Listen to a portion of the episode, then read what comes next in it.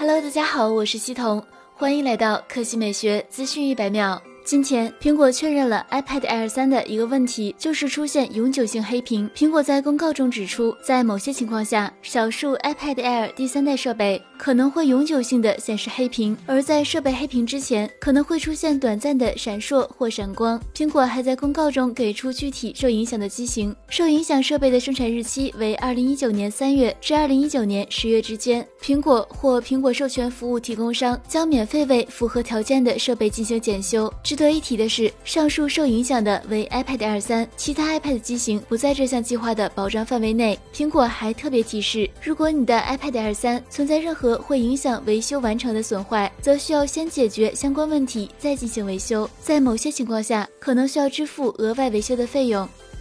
本周，巴西通信管理部门的认证资料库中。